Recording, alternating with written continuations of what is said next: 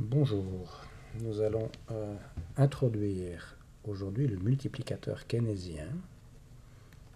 Nous avons déjà parlé du multiplicateur monétaire. Ici, nous parlons du multiplicateur keynésien. Le domaine d'application est totalement différent. La mathématique sous-jacente est euh, très similaire, comme vous allez le voir. Le point de départ, c'est cette équation y est égale à c plus i plus g que euh, nous avons d'abord obtenu comme une identité comptable. Si vous vous rappelez, le point de départ de, en fait, de tout notre raisonnement a été de réfléchir à comment mesurer le PIB, qui est une somme de valeurs ajoutées, ou la valeur de biens et services produits pendant une unité de temps, et puis de décomposer ces biens et services selon leurs caractéristiques pour définir, c'est vraiment une pure décomposition, pour définir les biens de consommation, les biens d'investissement et les biens de gouvernement. Donc cette identité, comptable est toujours vraie, à tel point qu'à ce stade-là, on devrait même écrire le triple euh, signe euh, C plus I plus G. Hein, euh, il n'y a aucune théorie là derrière. Nous sommes partis de là pour construire le modèle de plein emploi, que ce soit en économie fermée ou en économie ouverte. Ici, c'est bien sûr en économie fermée puisqu'il n'y a pas X moins M. Alors, qu'est-ce que c'est le mode de plein emploi? C'est développer des hypothèses, d'abord sur le terme de gauche, l'offre de biens et services. Donc, nous avons développé l'offre et spécifiquement observé que l'offre dépendait des facteurs de production d'une fonction de production.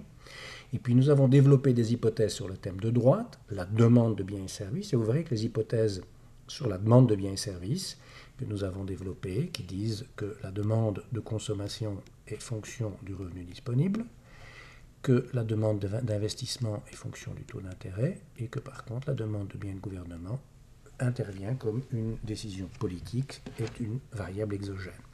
Nous avons développé ces hypothèses. Ces hypothèses seront très similaires à celles que nous allons faire ici. Euh, on va faire une petite généralisation, mais l'esprit est totalement le même.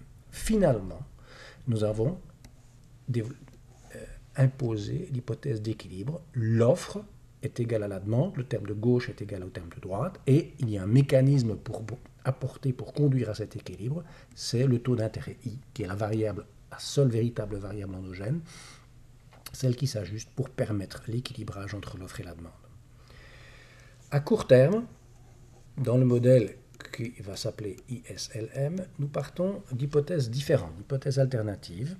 Et en particulier, euh, nous prenons le point de vue que le taux d'intérêt I ne rejoint pas systématiquement, ne rejoint pas rapidement le niveau qui équilibre l'offre et la demande c'est un petit peu contradictoire à ce que j'ai peut-être dû dire dans le passé, dans le sens que, effectivement, les taux d'intérêt s'ajustent très rapidement sur les marchés.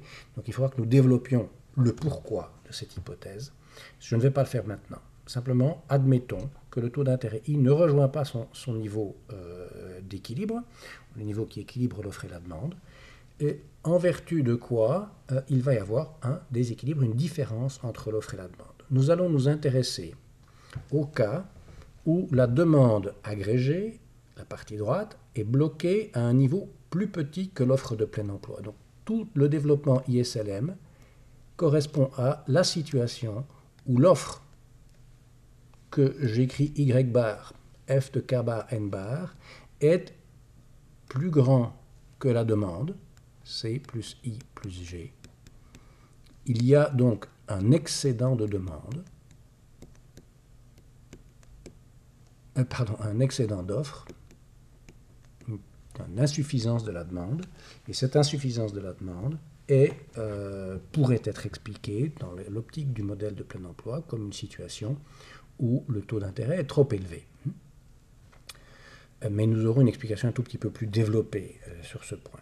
Donc l'approche pertinente ici, c'est lorsque la demande agrégée est bloquée à un niveau plus petit que euh, l'offre de plein emploi, et dans ce contexte-là, à, l'équilibre général, ou sur le marché des biens et services, comme euh, sur le marché du, travail, ce sera le plus petit côté du marché qui va l'emporter. En d'autres mots, euh, dans ce contexte-là, la partie gauche, l'offre va perdre sa pertinence. nous allons passer notre temps à étudier ce qui se passe à droite. Euh, c'est le plus petit côté du marché qui l'emporte. La demande est insuffisante et c'est au niveau de la demande que tout va se passer, euh, que tout euh, ce qui est intéressant va se, va se passer. Nous allons développer un autre concept d'équilibre.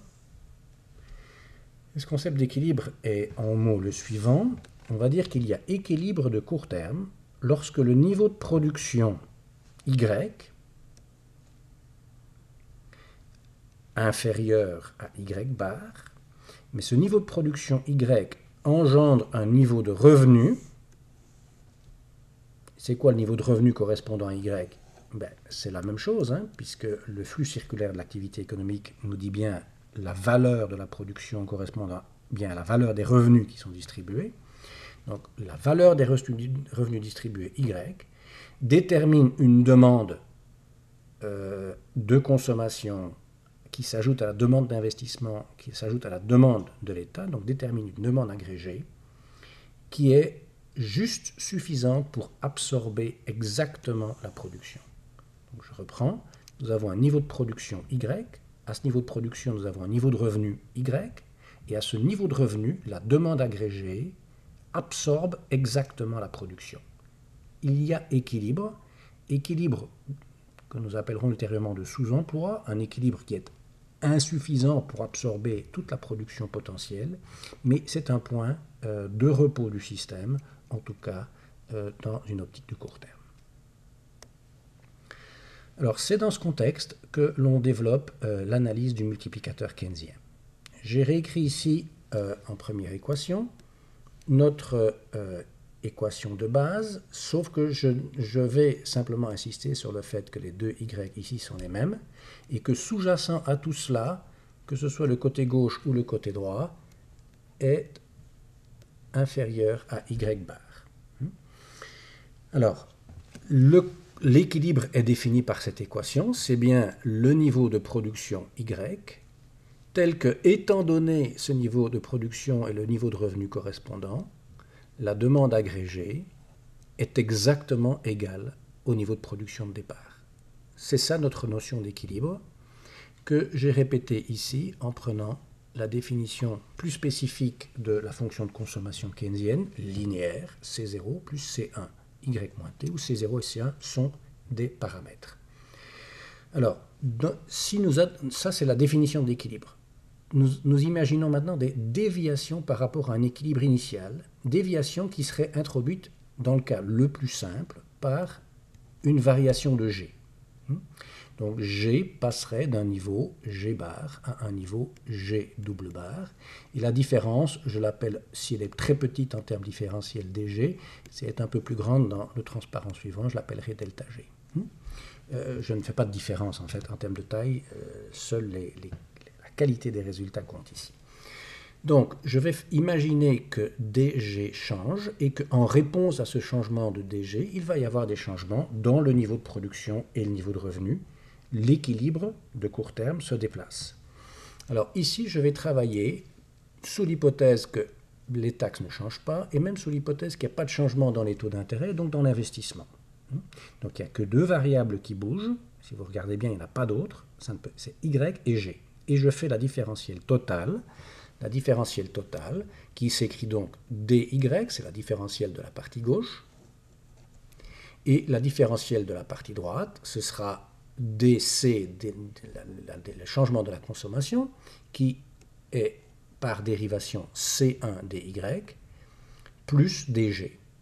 Rien d'autre ne bouge dans cette équation. Donc on a dy est égal à c1 dy plus dg et vous voyez que dy intervient à gauche et à droite, économiquement à gauche comme production, à droite comme revenu, mais c'est la même variable mathématiquement. Et donc je regroupe les termes à droite, j'ai dy1 moins c1 est égal à dg, ou encore dy qui a valeur de différence ou de dérivée. Hmm, un rapport de différence, c'est une dérivée. Euh, est égal à 1 sur 1 moins C1. D'accord? Et vous voyez qu'on va parler dans ce contexte-là d'un changement qui est autonome. Le point de départ, c'est euh, DG, c'est un changement autonome des dépenses publiques, c'est une variable exogène, rappelez-vous. Ce changement autonome va euh, conduire à un changement induit sur la consommation. Elle induit un changement de la consommation. Et lorsque, et c'est ce que la différentielle nous donne, on va calculer le, changement total euh, dy, on va prendre en compte à la fois le changement autonome et le changement induit. Et c'est cette notion de changement induit, le fait que lorsque la demande augmente, la production augmente. Mais si la production augmente, le revenu augmente, donc la demande augmente, et etc., qui va nous donner ce phénomène de multiplicateur. Pourquoi un phénomène du multiplicateur? Eh bien parce que si vous prenez la valeur habituelle de C1 qui est égale à 0.9, vous avez en fait un multiplicateur qui à ce moment-là sera égal à 10. Euh, hmm. en d'autres mots, pour une augmentation d'un million des dépenses publiques, nous aurons une augmentation du revenu d'équilibre de court terme de 10 millions. C'est bien un multiplicateur euh, qui est ici magnifié, qui est, maximisé en quelque sorte dans ce contexte-ci. Euh, c'est bien d'un multiplicateur qu'il s'agit. Alors, comme dans le cadre du multiplicateur monétaire, nous pouvons euh, regarder ce qui se passe peut-être d'une manière séquentielle, si vous voulez. C'est ce que ce tableau fait. Euh, le moins ici n'est pas correct, hein, c'est ce qu'on veut dire ici. Supposons au départ d'un équilibre,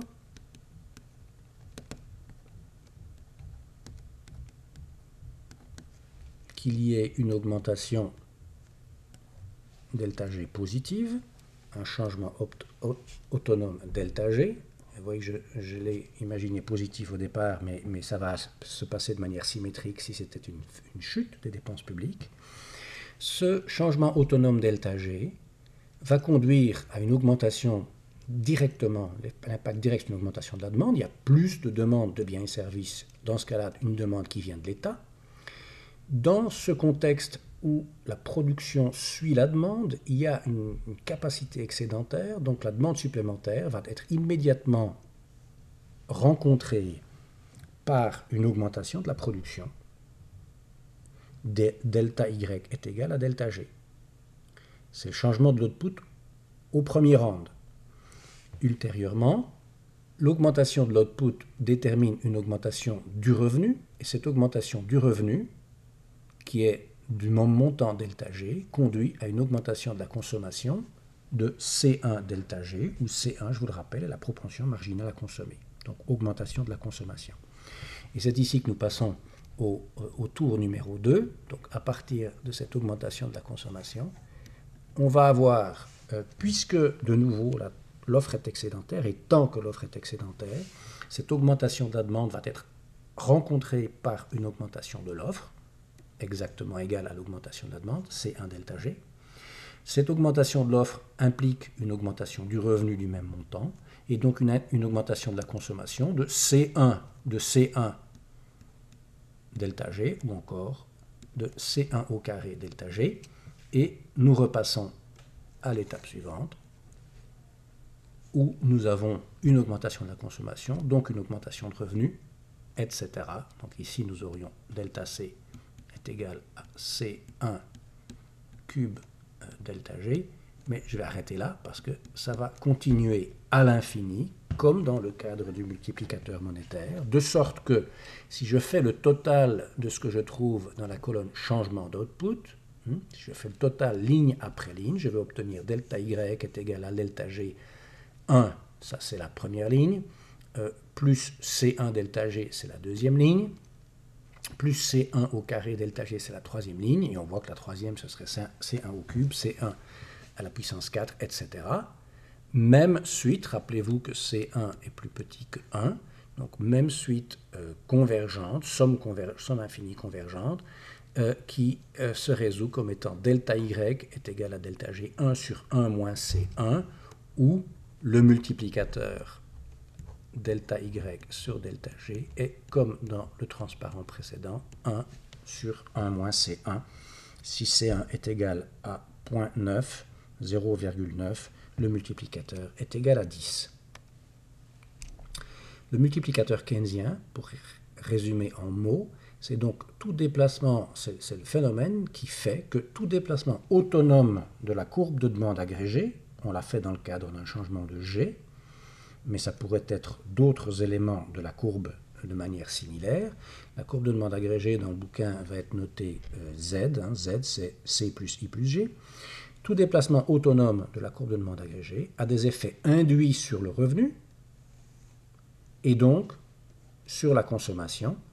Je mets entre parenthèses éventuellement sur l'investissement. Nous, élargirons la, vision tout à l'heure en euh, définissant l'investissement comme étant aussi fonction du revenu. Pour l'instant, vous pouvez oublier cela.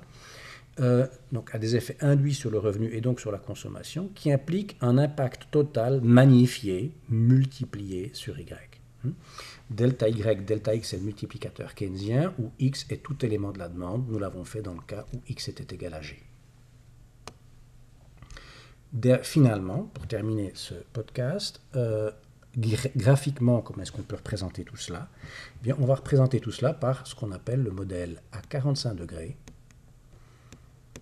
qui doit son nom naturellement au fait qu'au cœur de ce modèle, il y a la droite à 45 degrés qui intersecte euh, euh, cet espace où nous avons reproduit ici euh, la production Y, l'offre si vous voulez, et là-bas la demande. En, en, vertical, la demande.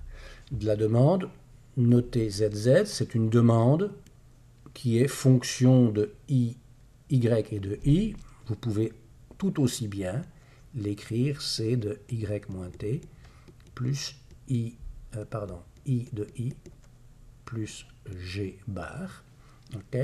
Et imaginez que euh, ceci nous donne une droite euh, qui dépend de la production parce qu'elle dépend du revenu, avec une pente qui est inférieure à la droite à 45 degrés, puisque la vraie euh, euh, l'angle de la droite est déterminé par la propension à consommer.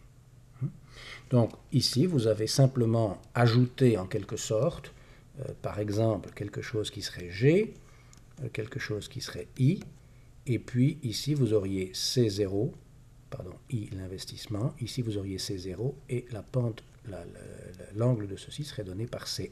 Hmm? Donc vous avez ici la courbe de demande agrégée. Euh, elle est dans cet espace, c'est simplement une, droite euh, à pente positive euh, reflétant l'influence du revenu sur la demande totale et en particulier la demande de consommation. Alors que fait la droite à 45 degrés là-dedans? Mais comme vous savez, la droite à 45 degrés rapporte par exemple en abscisse les valeurs qui sont en ordonnée. Donc au point A, nous avons la même valeur ici y que celle que vous avez en abscisse, la droite à 45 degrés, ne fait que reporter l'un à l'autre. Et donc vous voyez en conséquence que le point A reflète bien une situation où la demande agrégée coïncide exactement avec la production. Et la production est identifiée au revenu. Alors, nous avons donc l'équilibre du modèle de court terme, tel que nous l'avons discuté jusqu'ici, représenté par un point comme A, qui est un point d'intersection entre la droite représentant la demande agrégée et la droite à 45 degrés. Et ce que nous avons fait dans le contexte du multiplicateur keynésien, c'est ici nous le faisons à la baisse, c'est imaginer qu'il y a un déplacement vers le bas, une baisse autonome.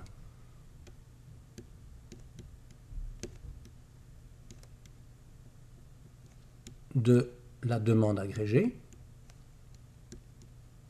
Et d'observer que dans ce cas-là, on va se déplacer le long de cette droite à 45 degrés jusqu'à un nouvel équilibre, un nouvel point d'intersection entre la droite à 45 degrés et euh, la euh, droite représentant la demande agrégée, et que euh, le multiplicateur est l'observation que la différence, que dès le moment que la demande agrégée a une pente inférieure à 45 degrés, ce qui doit être le cas, la, le déplacement horizontal, c'est-à-dire le delta Y, sera toujours plus grand pardon, le, déplacement vertical, le delta y, sera toujours plus grand que le déplacement horizontal, que le déplacement initial, par exemple un delta g, ou ce que j'ai appelé le delta x. Donc le delta y sera toujours plus grand que euh, le delta x, ou encore delta y sur delta x sera plus grand que 1. Il y a un effet multiplicateur. Je vous laisse réfléchir à tout cela. Nous reviendrons bien sûr sur cette euh, théorie et sur ce développement en classe.